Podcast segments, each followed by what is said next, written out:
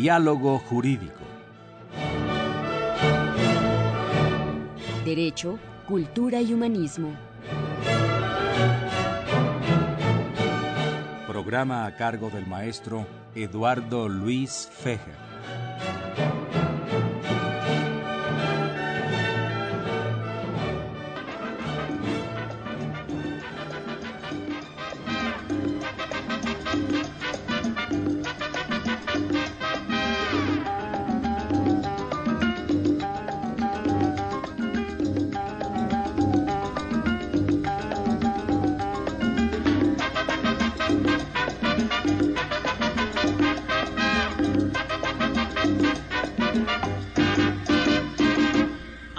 las once chilaquiles, a las doce pa'l partido. Y cuando llego a la cancha,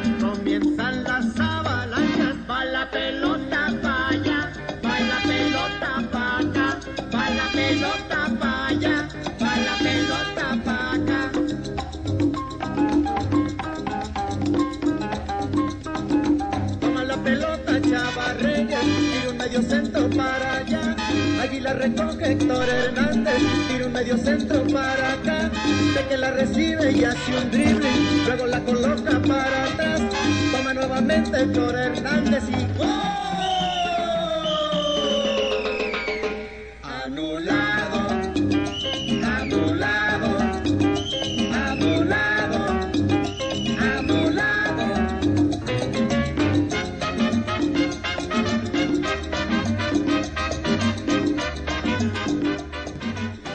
Amigos? Muy buenas tardes. Los saluda Eduardo Luis Fejer en esta emisión de la Facultad de Derecho, Diálogo Jurídico con nuestro lema Derecho, Cultura y Humanidad. Felicidad al padre Cronos, trajo música de fútbol. Ah, en honor del doctor Bases del Mercado. Bueno, lo presentamos al doctor Bases del Mercado. No requiere presentación. Oscar, bienvenido a los micrófonos de Radio UNAM, en particular los micrófonos de la Facultad de Derecho. Un gusto tenerte con nosotros. ¿eh? Luis, como siempre. Ahora sí no vienes con tu vienes con tu carácter de jurista y de aficionado al fútbol, ¿verdad? con las dos cachuchas. Qué bueno, bienvenido.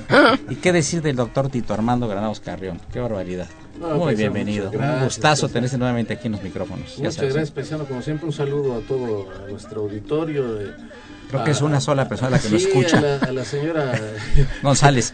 no, eh, Guadalupe Mendoza, el señor Jesús Mata, que nos están escuchando, por supuesto, y son de nuestros radioescuchas que que no son fieles, por lo menos dos ya, ya, ya, nos escuchan. Y yo creo que la licenciada Aide Guadalupe Mata Mendoza también nos está escuchando, pues está aquí en el programa y la, la recibimos con muchos saludos y mucho afecto. Por supuesto me acompaña Marilu González Covarrubias en la conducción alterna y un saludo a Francisco Burgoa, al maestro Burgoa, quien es el asesor editorial. Pues amigos del auditorio, vamos a hablar de abogados y fútbol. Y le doy la palabra al doctor Vázquez del Mercado, que es experto, jurista y experto en fútbol. Y ustedes lo verán por las contestaciones y la tremenda pelea que tendrá aquí con el doctor Tito Armando Granados Carrión. Ya están listos aquí los guantes de box para que se inicie el programa. En uso de la palabra. Tú tenías una preocupación con relación a la venta de los jugadores, ¿verdad? Mira, eh, si partimos de que el, eh, el fútbol es el deporte más conocido a nivel mundial, lo juegan pues prácticamente en todos los países, todos los continentes, todas las ciudades. Estamos a un mes exactamente de la inauguración del Mundial, un México. Eh, Camerún, que es el día 13, y la inauguración entre Brasil y eh, Croacia. Pero enfocándonos a, al tema que hemos platicado muchas veces, Luis, y que lo he comentado con, con Armando, es la relación que existe entre el eh, fútbol y el derecho. No podemos hacerlo a un lado en absoluto. El, fútbol está tanto eh, relacionado con el derecho mercantil, el derecho civil, el derecho laboral, eh, podríamos hablar del comercio exterior, etcétera. Pero sobre todo una parte fundamental son las relaciones, entre otros de los puntos, de todas las contrataciones, y hablamos de contratos. Podemos hablar de contratos de promoción, las cantidades de dinero que se manejan entre las empresas, jugadores, equipos, televisoras, etcétera, es todo un gran negocio que está regulado por el derecho. Otro de los puntos también fundamentales para mí es el derecho y las cuestiones laborales. El fútbol, perdón, y las cuestiones laborales. ¿Qué pasa con todo esto?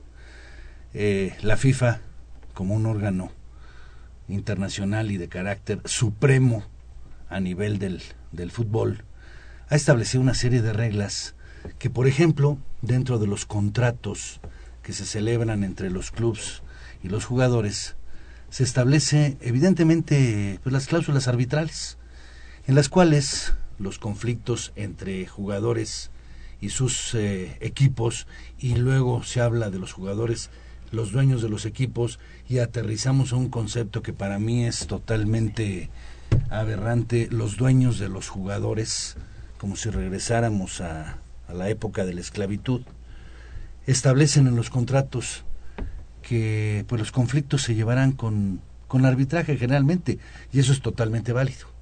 Sin embargo, en muchas ocasiones en el arbitraje no se llega a una solución. Y la propia FIFA y todas las federaciones, entre ellas nuestra eh, Federación Mexicana de Fútbol, establece, ok, ya no nos pudimos arreglar, pero no te puedes ir con la pena de desafiliarte, de castigarte, etcétera, a los eh, tribunales laborales, a los eh, procedimientos laborales, porque entonces eres castigado, no les gusta estar en eso. Y entonces creo que por ahí podemos partir para un, un punto en el cual el derecho y los aspectos laborales de los, de los jugadores están muy dañados. No se ha permitido a nivel internacional, como en otros casos, eh, por ejemplo, el sindicato de, de futbolistas, ¿no?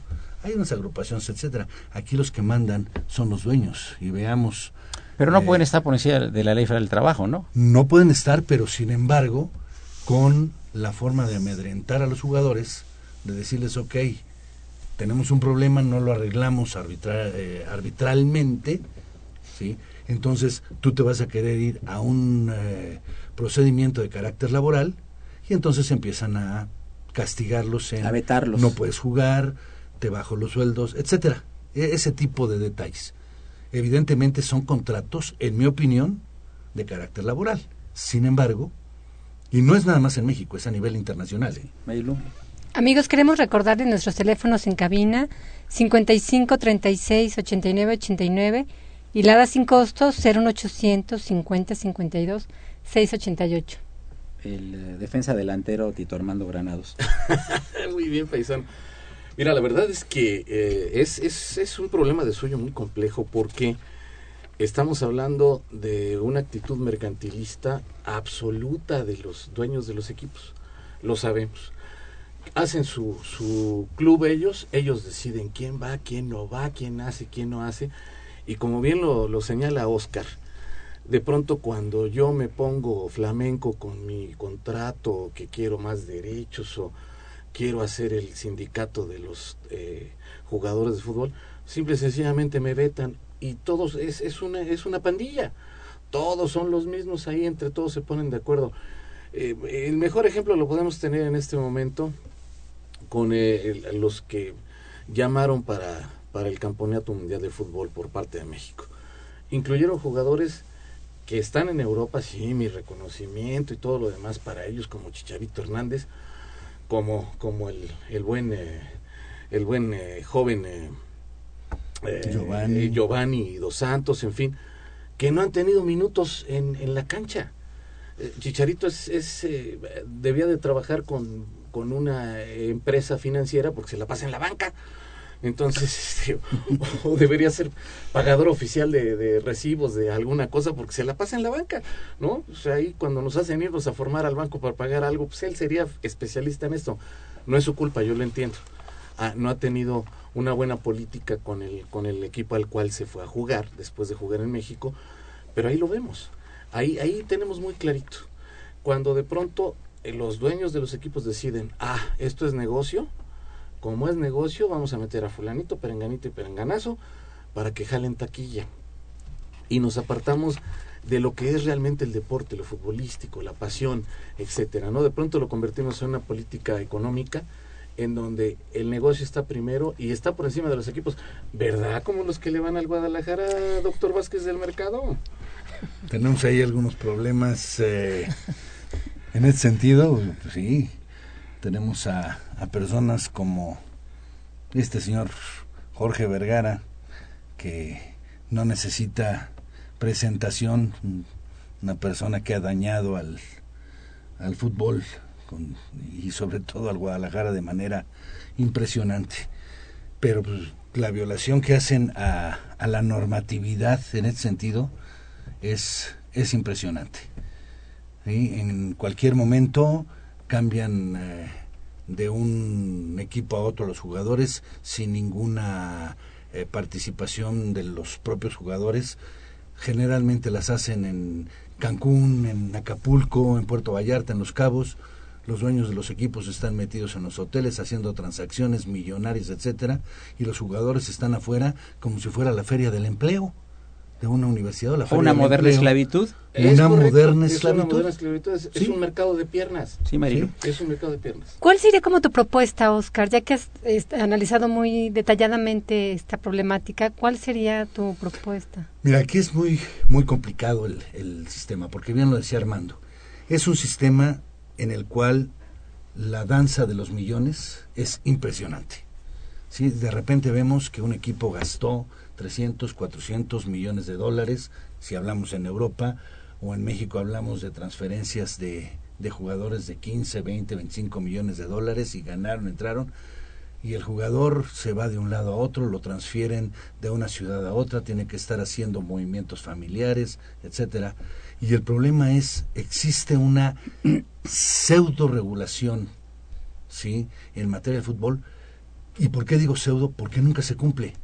Hay un estatuto de transferencias, unas reglas de transferencias, pero que en muchos de los eh, puntos que tienen van en contra de lo que bien decía Luis Eduardo, la legislación laboral, por ejemplo. ¿sí? Entonces, eh, yo creo que aquí hay que entrar a fondo, independientemente de los aspectos deportivos, los aspectos económicos son impresionantes, lo que se gasta en esto, los pleitos entre los grandes consorcios, hablemos de Televisa, Televisión Azteca y ahora un tercero que sin tener un canal de televisión tiene las finales en sus manos, sí, cuestiones de carácter económico, pero sobre todo para mí lo más delicado son las cuestiones de cómo juegan con las personas, que son los jugadores.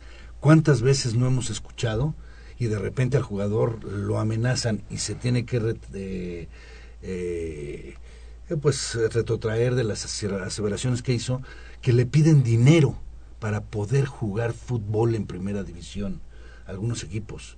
Quienes son ahí los ganadores son los intermediarios, ¿cómo se llaman? Los eh, eh managers de los jugadores, etcétera. los buscatalentos, que les piden dinero para poder jugar.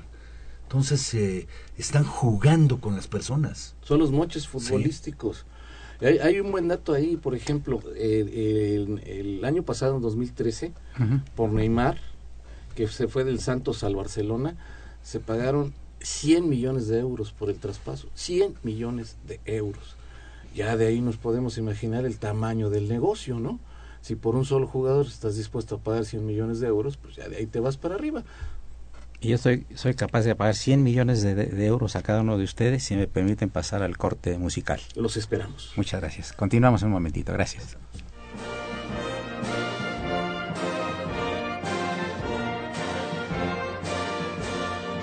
Su opinión es importante. Comuníquese. Nuestro número 5536 8989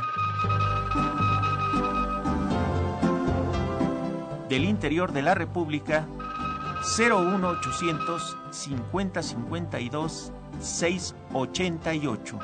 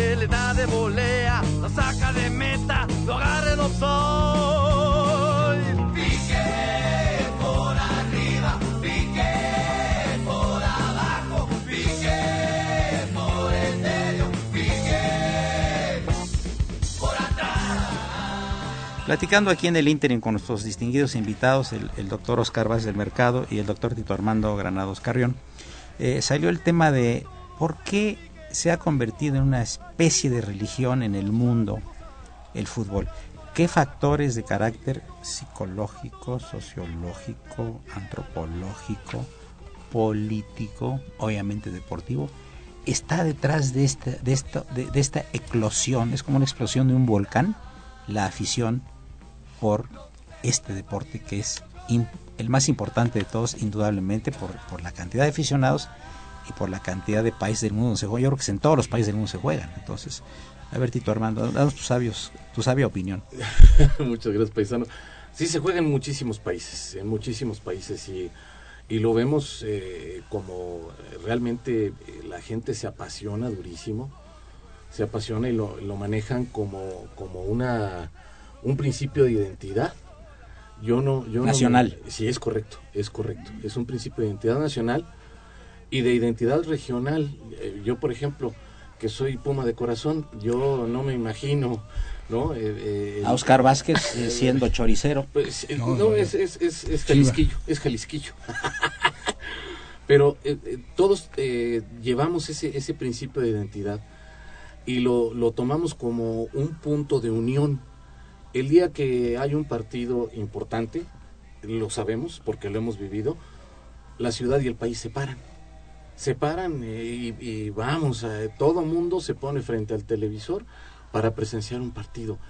Es, es eh, una cuestión sociológica muy curiosa porque eh, las, los puntos de unión que no encontramos en otras áreas, en otras cuestiones, que, que, solo los podríamos comparar con la religión, por ejemplo, que el día 12 de diciembre, que todos somos guadalupanos y, tenemos una, un gran respeto y una adoración por la Virgen, igual, igual de, de, de, pronto, y lo vemos ahora más, eh, ha aumentado muchísimo más, porque las mujeres se han involucrado mucho ya también en el fútbol. Entonces ya vemos, antes el, el fútbol era deporte de que eh, los hombres se aburrían el domingo viendo cómo 22 andaban correteando una pelotita, y hoy vemos que las novias, las esposas, las mamás, las señoras, se involucran también en los partidos, y lo vemos en el estadio de Seúl. El estadio de Seúl es un estadio muy familiar, uh -huh. van muchísimas mujeres, muchísimas madres de familia sí, que sí. llevan a los niños, etcétera, etcétera. Y esto ha hecho, esto ha hecho que crezca el, el, punto de identidad y el punto de unión. Se ha hecho como una, una reunión familiar alrededor de es, es, y eso muy, es en todo el mundo. Es en todo el mundo. Oscar, tu opinión. En relación con esto, en efecto, es una, eh, poniéndolo entre comillas el concepto, es una religión. Uh -huh. Por ejemplo, en Brasil, sí, eh, tenemos torneos regionales casi por ciudades y hay equipos profesionales, ya no digamos nosotros en el caso de México a nivel nacional y está el, hay 18 equipos, allá hay 18 equipos, pero una ciudad. Es, es una religión en Brasil. En otros casos llega a los extremos de que los fanáticos se meten con los jugadores como aquel eh, colombiano que al fallar un penalti queda el equipo fuera de y pues por desgracia fueron y lo y lo mataron. A esos niveles llegamos. O los hooligans que qué bueno que ya terminaron en Inglaterra eh, destruyendo estadios, etcétera. Los problemas que aquí en México eh, hemos traído por andar copiando a otros países las famosas barras eh, argentinas y uruguayas que las trajeron a México y se les desbordaron. Entonces llega un momento que también entra la violencia y entonces entran unas regulaciones especiales.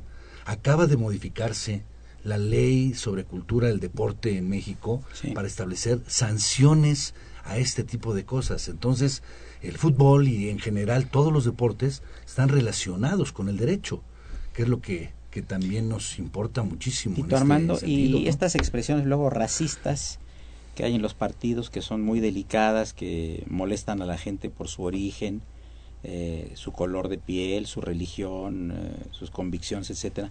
Es un punto delicado, ¿no? Sí, por supuesto. Eh, incluso ya se pusieron reglas para este mundial, se pusieron reglas para sancionar precisamente. Muy estrictas, ¿verdad? Sí, sí, se, está, se están endureciendo. Sí, se están endureciendo cada vez más contra el racismo. ¿Y en México también las tenemos? Sí, las tenemos y ha habido sanciones en ese sentido. Sí, sí han vetos a los, estadios. eh, ¿Por qué? Porque pues le avientan un plátano a un jugador, le gritan despectivamente negro, etcétera. Ha habido sanciones en ese sentido a clubes, a, a jugadores, a entrenadores. No escapa, aquí hablamos ahorita de fútbol, pero un caso muy sonado fue lo que sucedió en Estados Unidos en el básquetbol, claro. en los Clippers de Los Ángeles, en donde al dueño, sí, se le ocurre hacer comentarios racistas. Muy todo su equipo es precisamente sí. y allá sí actuaron de tal forma que lo hacen a un lado completamente del eh, del ya lo sancionaron de por de la NBA. Así es, lo ya no puede ir ni a su estadio. Sí, porque están obligando a vender al equipo. Llega un momento en que llega un momento en que esto se puede convertir en una cosa ya de se cambia de lo deportivo a lo fanático religioso, fanático etcétera, religioso, y, pues, muy y los derechos humanos, derechos fundamentales que están tan protegidos ahora no nada más en México, sino a nivel internacional.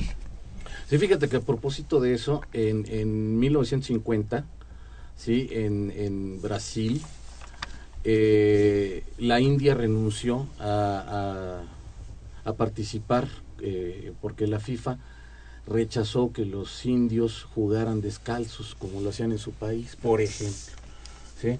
como le sucede a nuestros triquis, ¿no? que están acostumbrados a jugar descalzos y de pronto le, en algunas canchas les prohibieron jugar porque tenían que jugar con tenis a fuerza. Lo vemos, ¿no? Son, son eh, principios racistas que digo, no, no, no se deben dar.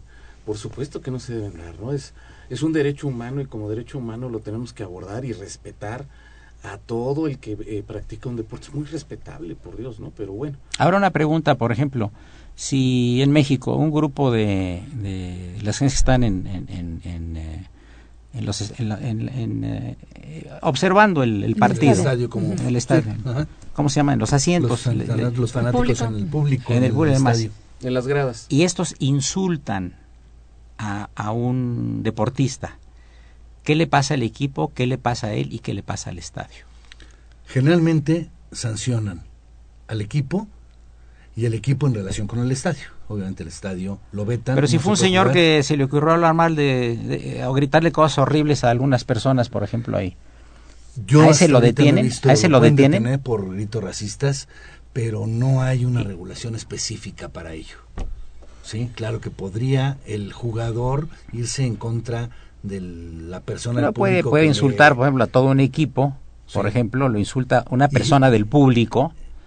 Pero generalmente sancionan al equipo y no aquel el que profirió el, eh, el insulto. pero podría estar es cayendo en una figura delictiva ¿eh? Sí, sí, sí, estoy en- totalmente en- de acuerdo. En una figura de Sí. tipo penal, siempre y cuando se constituyeran a denunciarlo y lo, lo- lo, eh, aseguraran en flagrancia, esto es detener a la persona en el momento que está realizando Claro, el hecho, como claro. lo establece la Constitución.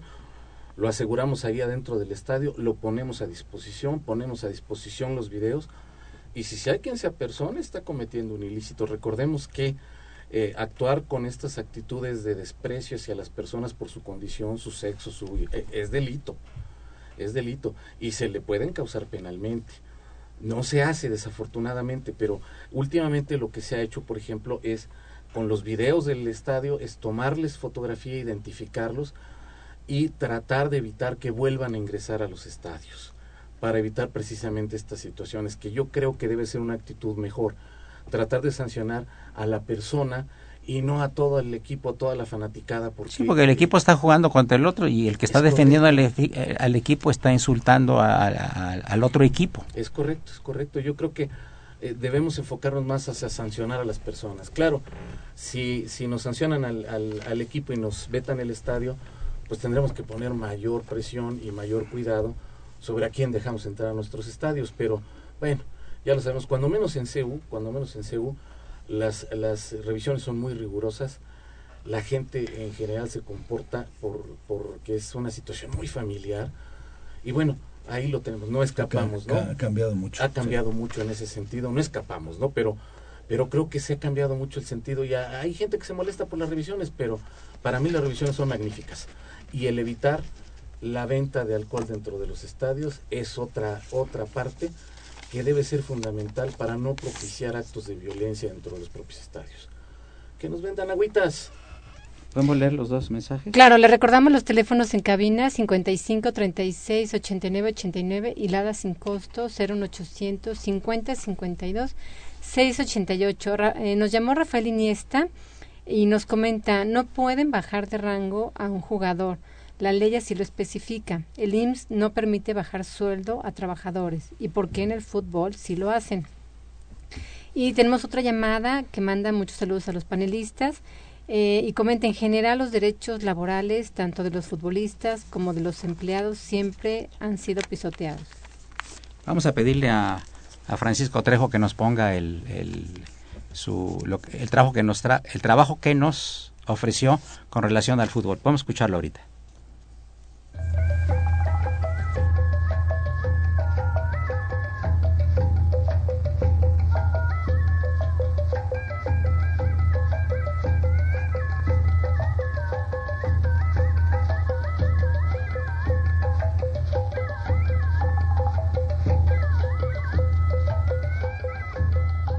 Mesoamérica, antes de la llegada de los españoles, ya se practicaban juegos de pelota, principalmente en el mundo maya. Sin embargo, el fútbol soccer llegó a México a principios del siglo XIX.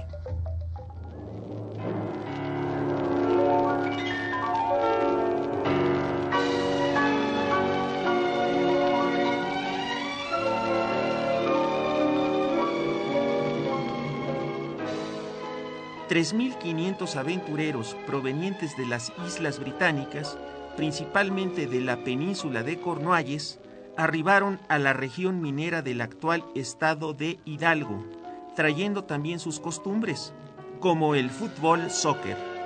A esos mineros les gustaba patear la pelota de fútbol en el patio de la mina de Dolores, en Real del Monte. Una placa conmemorativa recuerda el hecho a propios y visitantes.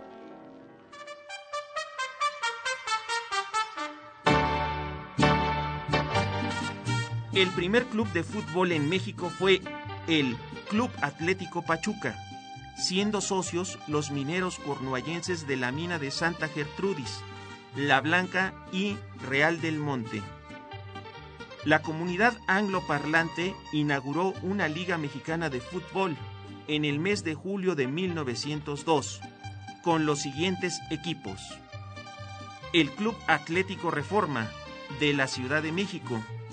El Club Social Británico, también de la Ciudad de México. El Club Atlético Pachuca, del Estado de Hidalgo. Y el Club Atlético de Orizaba, del Estado de Veracruz. La primera temporada del campeonato empezó en septiembre de ese año, 1902, y el Pachuca jugó su primer partido del campeonato en el Velódromo Pachuca contra el Club Atlético Reforma.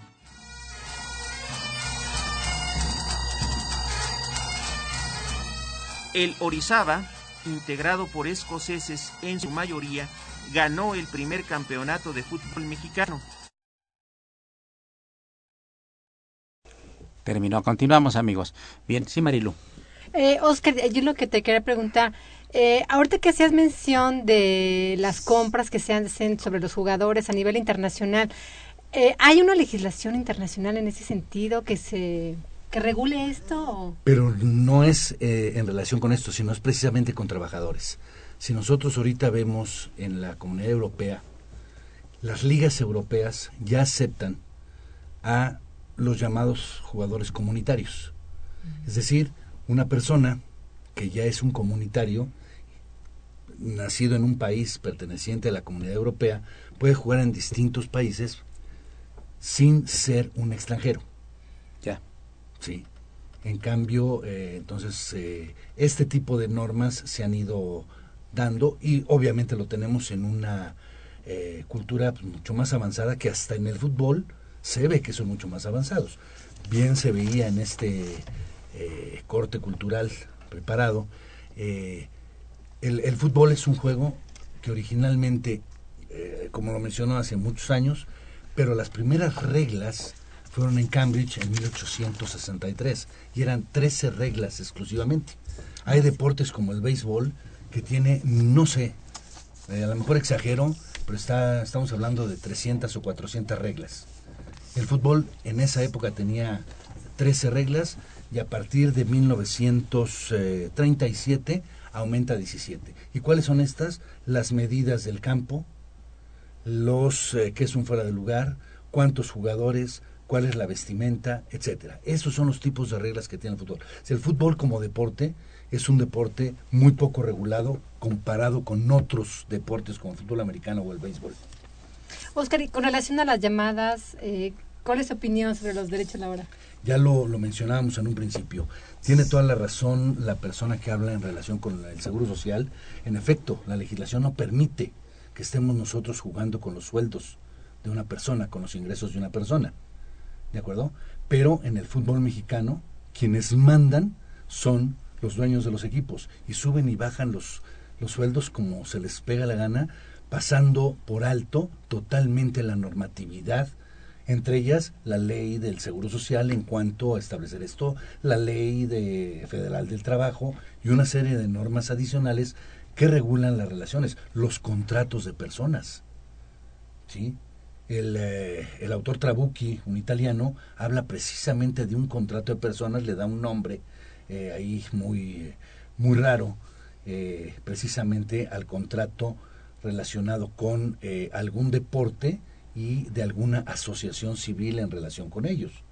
Entonces, la regulación es una regulación cierta, pero que al momento de aplicarla la hacen muy revuelta y muy ambigua. Entonces el derecho es muy complicado en relación con el deporte. Estamos hablando del fútbol, pero en general, muy complicado, ¿verdad? Muy complicado. Muy complicado. Tito, ¿no? ¿tienes algunas anécdotas sí, tú? Cómo no. Por favor. Eh, mira, por ejemplo, ilústranos, ilústranos. Venga. Eh, la, la, primera edición de la Copa del Mundo se jugó en Uruguay en 1930. Se jugó sin clasificación. Fueron eh, los países fueron invitados. Se jugó es la primera vez que se jugaba en tres estadios que se construyeron ex profeso para ello y se construyeron en seis meses el Estadio Centenario, el Positos y el Parque Central. Curiosamente el Estadio Centenario eh, lo acabaron cinco días después de la inauguración, no estuvo listo para la inauguración. Entonces la, la, fanaticada que entró al estadio, eh, como el, el, cemento estaba fresco todavía, dejaron sus recaditos por ahí, ya sabes, Armando estuvo aquí, ¿no? Y cosas así. Esos, esos, esos, eh, esos, eh, esos detalles todavía permanecen hasta la fecha, esos recados que le pusieron al cemento. Eh, y es el, el, único mundial en donde no hubo empates ni tiempos extras. Curiosamente, eh, hablando un poco de nuestro país, de nosotros, de México, el, el, eh, en México 70 que tuvimos la primera organización del mundial aquí en México, Pelé fue el único jugador incorporado en ese, en ese campeonato que había ganado los mundiales y que ganó tres, ¿no? Pelé. También eh, fue la primera vez que se permitió hacer cambios de jugadores durante el juego, dos por equipo. Y eh, el, fue el primer torneo en transmitirse a color a todo el mundo en tele de color. Curiosamente México 70 en tele de color para todo el planeta. ¿Sí? Aquí también fue la primera vez que se implementaron las tarjetas rojas a pesar de que no hubo expulsados. En el México 70 no hubo ningún expulsado. Y eh, hubo una situación curiosa que trascendió allende lo que decíamos al principio del programa, el fanatismo que, que nos puede desviar de, la, de, lo, de lo original que debe ser el, el propio deporte. Y los prejuicios. Ah, es correcto que eh, la, las eliminatorias entre Honduras y Salvador fueron motivo de una, de una guerra que duró un año entre ambos claro. países. La eliminatoria del fútbol.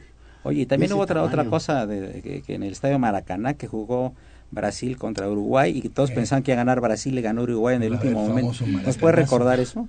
En el, eh, si no mal recuerdo, fue el Mundial de 1950, Ajá. donde llegan a la final Brasil contra Uruguay, era el campeonato en Brasil, en Maracaná, el estadio más grande, más, eh, pues tal vez junto con el de Wembley. Y yo me da gusto, aunque sea un estadio americanista, el Estadio Azteca, los tres estadios grandes. Uf, ya, le, ya le exudó. ya le salieron los prejuicios. Las rayas de la camiseta. Ahorita vamos a hacer algún comentario. Eh, hubo esa llamada a la tragedia de, de Maracaná, ¿no? En donde Uruguay le quita el campeonato a, a Brasil. ¿Y, ¿Y, cuál fue el efecto en, en el público y todo? ¿Armaron fue, escándalo, alguna cosa? Impresionante, la tristeza. ¿Agredieron eh, al otro equipo o algo? No, porque, ok, este, sí fue una tragedia, pero no llegaba a esos niveles. Eh, la violencia se ha empezado a dar, eh, pues yo creo que a partir de los años 80, 90, en esa época, sí. pues sí se peleaba, si vemos una película de Joaquín Pardavé cuando jugaba el Atlante, Sí, y algunos amigos van a decir es que tú estuviste presente en ese partido. tú, sí. tú, lo puedes narrar. De, este, precisamente se peleaban, pero o sea, sombrerazos y eran cuestiones así muy, muy divertidas, ¿no? Algo que también eh, a mí me gustaría eh, tocar son algunas cuestiones también jurídicas de carácter internacional. Nosotros nos quejamos en México porque pues tenemos la invasión de pues el FBI o la CIA en México para estar investigando delitos, etcétera, y nos quejamos de todo esto, ¿no? Pero ¿qué pasa cuando en el fútbol tenemos la injerencia de la FIFA, un organismo de carácter internacional en México y hace lo que se le pega la gana en territorio nacional, estableciendo reglas, estableciendo una serie de normas que son violatorias del propio derecho mexicano. Entonces, eh, eh, hablando un poquito de derecho y de fútbol y de todo, pues tenemos también estas invasiones. ¿Qué, qué ¿sí? tanto tiene del 1 al, del 1 al 10, Tito Armando, de emocional el fútbol? 10. es totalmente sí, emocional. Sí, sí. Sí esto, y, y, mira, la verdad es que y es, es simpático y todos los radioescuchas nos podrán dar la razón. Los dos que tenemos. no, no, no, los, mi los señores Mata uno, Mendoza. Más de uno ya, ya los señores Mata Mendoza están escuchando. Mira, todos se convierten en entrenadores al momento de estar frente a la televisión. Y todos se convierten en delanteros y en defensas. y le gritan a la televisión como si los estuviera escuchando sí, la televisión. Sí, ¿no? Insultan. Dices, sí, por Dios, dices, qué, qué barbaridad. Y todos son entrenados, todos. Todos, es una, es una cosa de mucha pasión, realmente. Es, yo creo que es el 10 o más, ¿eh? Yo creo que es el 10 exacerbado, porque sí, realmente despierta muchas pasiones. Y, y, reitero, bueno, pues al momento del partido hay millones de entrenadores, millones de delanteros, millones de defensores, y todos hubieran tomado una mejor decisión que el jugador que está en la cancha. El jugador que está en la cancha es el más bruto y, y el que está viendo la televisión es el más inteligente y es el que sabía cómo resolver la jugada y ganarle a los demás. Es como cuando en el box se sube un aficionado y le pega al otro que, al, al, otro que está boxeando eh, perdón, en el, en el box, que, que se sube al ring y, y, le pega, o, o el aficionado al, al el, los voluntarios que se saltan ahí las barreras con los toros. Con los toros, sí. Y los, los que se iba a torear mejor que el toro y los acaban matando. Sí, sí. Aquí tenemos una, una, un comentario de Raúl Romero. Dice, lo bueno de este mundial, que empiece exactamente en un mes, nos tocará verlo en un horario accesible para los mexicanos. Ojalá México juegue bien y nos dé un buen sabor de boca. Es el mejor equipo el América. Es el mejor deporte de México el fútbol. Yo no sé qué opine de Tómela, esto. doctor Vázquez. Yo con el eh, señor eh, Romero. Romero comparto con él casi todos sus comentarios, excepto en el de que el mejor equipo es el América. Pues ten cuidado sí. porque es uno de nuestros este, sí, asistentes de producción aquí. Puede, te puede cortar el micrófono en cualquier momento. Me, me puede vetar. Te como... puede vetar, sí, como si estuvieras en la FIFA.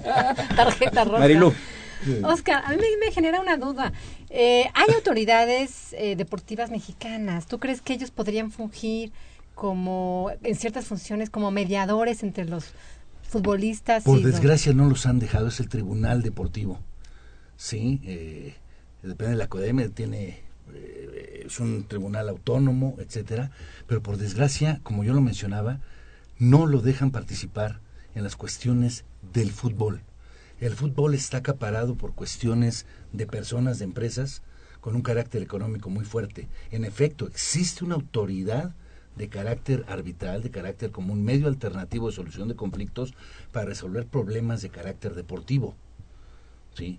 Pero en muchas ocasiones no puede actuar ¿Por qué? Sobre todo en materia de fútbol, la Federación Mexicana de Fútbol tiene acaparado todo.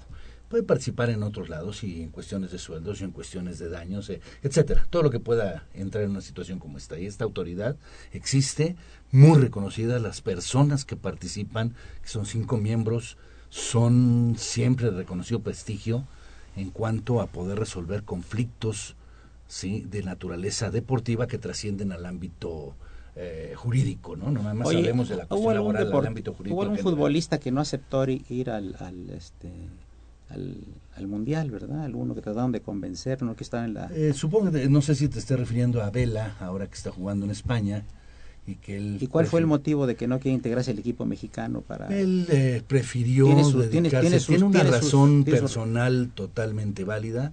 Personal. Es un gran jugador, personal totalmente, es un gran jugador, pero simple y sencillamente él no quiso distraerse de lo que es su profesión, jugando para el equipo que le paga, y no viniendo a jugar para su país.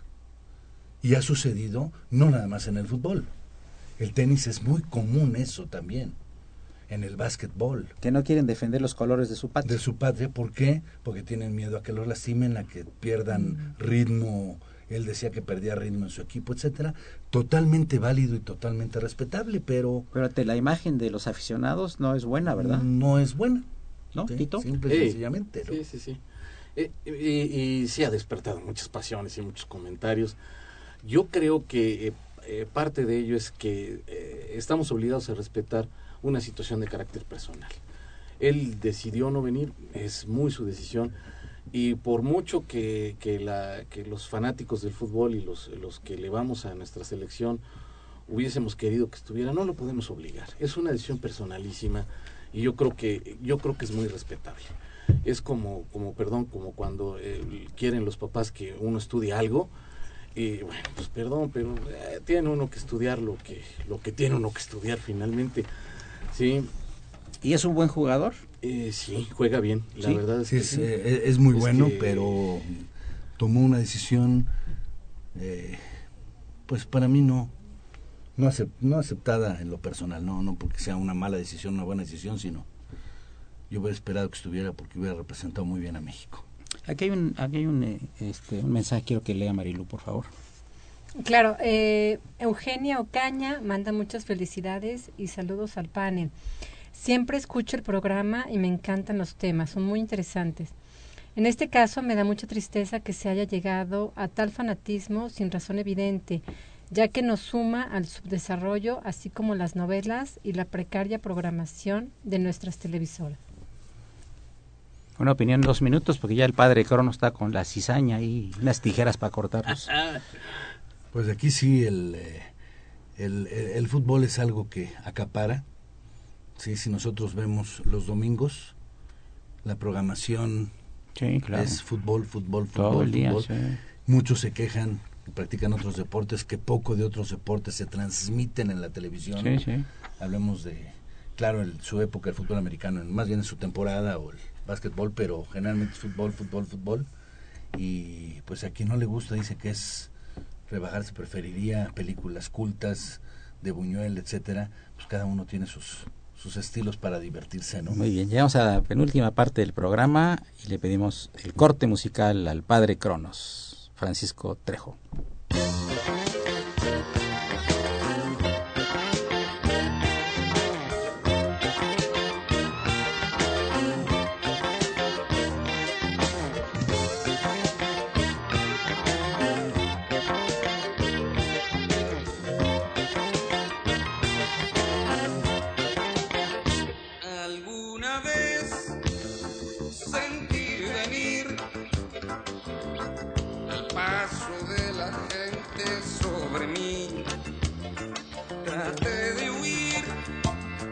de aquella acción. La bola me agarró de su balón. Trozas de multitud de pisotones, no me dejan respirar.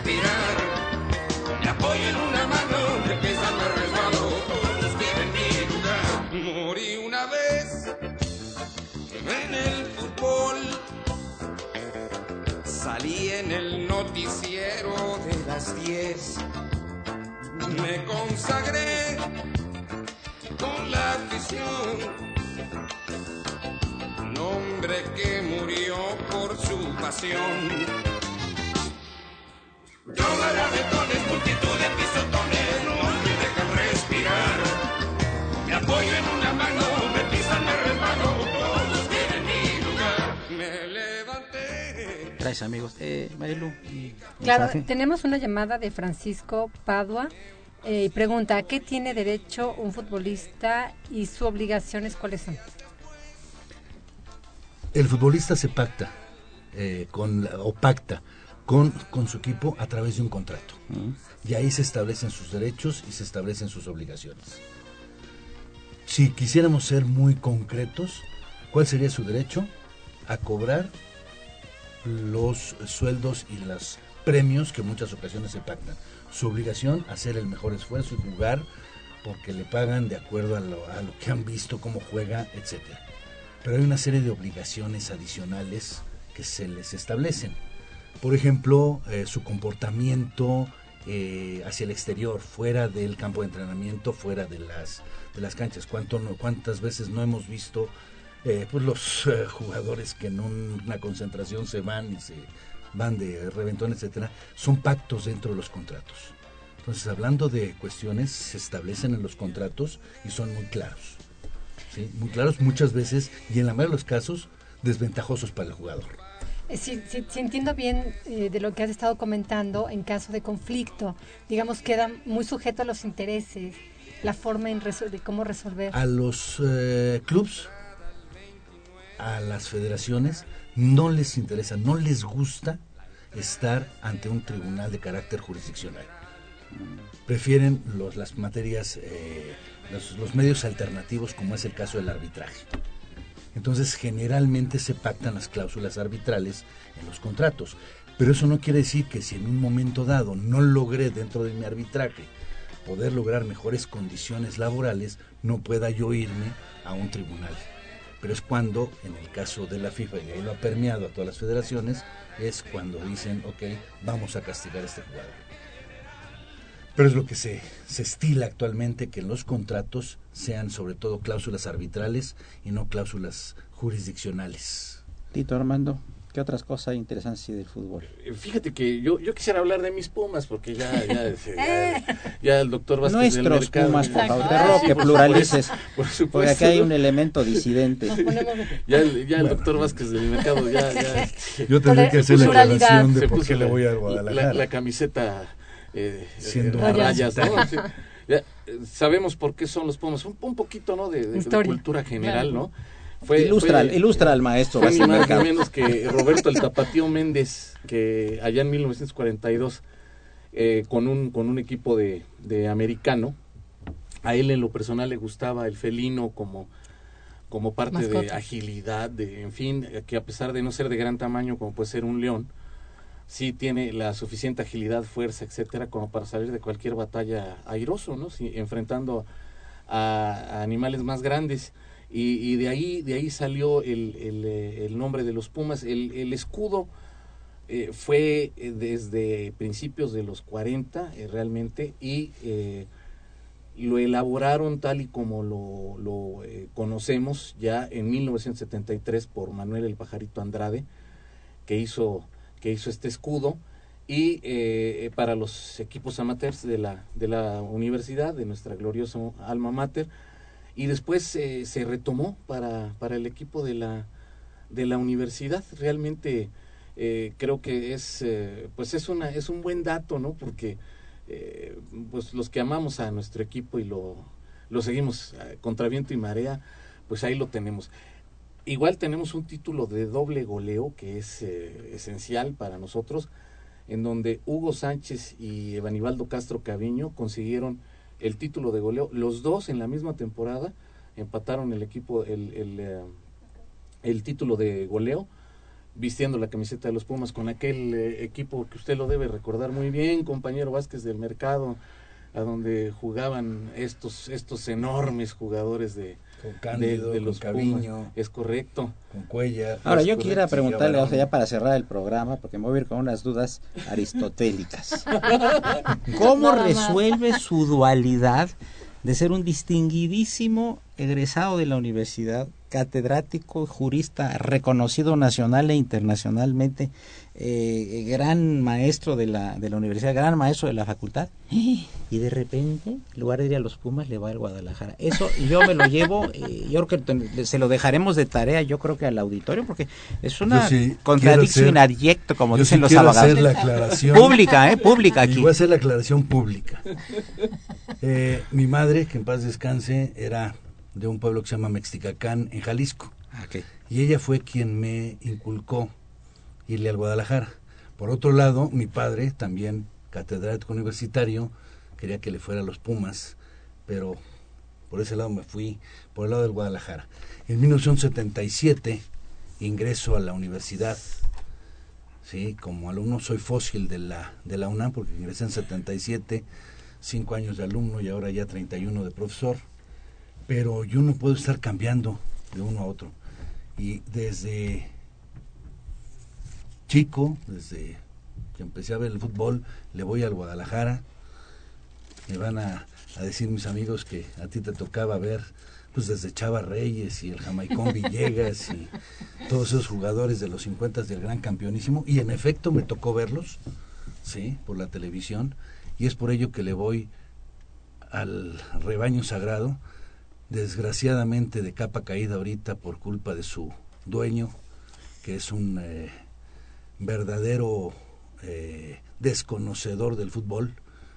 Ahí es donde se da cuenta uno que, que en muchas ocasiones el fútbol es de mercenarios, sí, y él es uno de ellos. Pero seguiremos yéndole a las chivas. contra Esta explicación eh, no me ha satisfecho en lo absoluto, pero pa- me fue, me quedé más confuso que antes. Gracias, Oscar.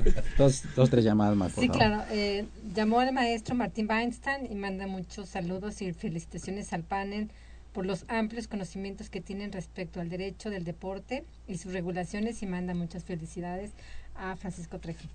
Eh, Isaí Hurtado de Cautitlán manda muchos saludos al panel, los felicito por el programa y arriba las Pumas. Eso. A propósito de Chava Reyes, tienes otra llamada, ¿verdad? Sí. Ah, perfecto, perdón. Gloria Hernández pregunta, ¿quién ganará, León o Pachuca? A ver, Ese es el doctor vas a decir que el Guadalajara. No, definitivamente es una, una final inédita. Una va a ser muy divertida. ¿Sí? Siempre se habla de los cuatro grandes, Chivas, Pumas, Cruz Azul y América, pero pues nunca en los últimos tal vez 8 o 10 años, quienes han sido los grandes han sido Santos, Pachuca, León, el Toluca, etcétera, y son los que llegan. No se necesitan grandes inversiones para poder tener grandes equipos. Pues amigos, Entonces llegamos, llegamos a la parte final del programa. Yo le agradezco muy cumplidamente al doctor Oscar Vázquez del Mercado, aunque sea del Guadalajara, eh, su presencia y amables comentarios y sus conocimientos jurídicos profundos aplicados a este complejo mundo del fútbol. Por supuesto, mi querido paisano y admirado amigo don Tito Armando Granados Carrión, su presencia, comentarios y sobre todo el haber aderezado el programa con estas informaciones y anécdotas son muy interesantes, fueron muy, Gracias, muy Marcelo. ilustrativas. Gracias, fíjate que eh, una rapidita nada más ya de salida, eh, habló de Chava Reyes. Chava Reyes, el cinco copas, fue, está registrado como el jugador, el, el jugador más viejo Ajá. en eh, registrado en una liga en haber jugado porque le hicieron un juego de homenaje contra Pumas. Pero para Lo- que veas, no era el cinco lo- copas, lo- el lo- cinco copas era eh, perdón, la Tota Carvajal. La Tota, sí, perdón. Salvador Reyes, ahí la imprecisión. Chava Reyes jugó a los 71 años de edad contra Pumas. Lo metieron 50 segundos para hacerle un homenaje a Chava Reyes. Qué bien. Curiosamente. Así es, lo Qué registraron la liga y es el jugador más viejo que ha jugado activo en una liga. Bien, saludamos Gracias, en, gracias, saludamos la presencia nuevamente de la licenciada Aide Guadalupe Mata Mendoza. Por supuesto, la compañía siempre grata de nuestra conductora alterna, Marilu González Covarrubias, y un saludo al maestro Francisco Burgoa, quien es nuestro asesor editorial. La operación de don Gerardo Zurrosa eh, eh, y Miguel Ángel Ferrini, que nos ayudó en la producción. La imagen siempre grata del padre Cronos, don Francisco Trejo, asistentes de producción Montserrat Telles y Raúl Romero. La mejor de las tardes, soy Eduardo Luis Fejer, continúen en el 860, esto es Radio Universidad Nacional Autónoma de México. Muchas gracias.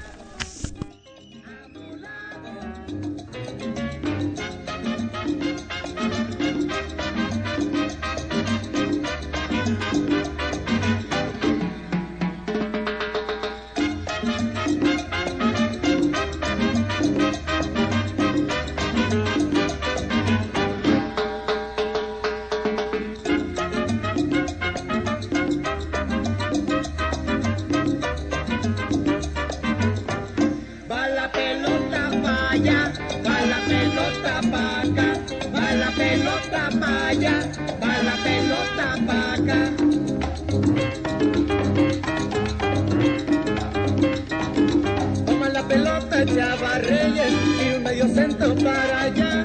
Allí la recoge Héctor Hernández y un medio centro para acá. De que la recibe y hace un drible, luego la coloca para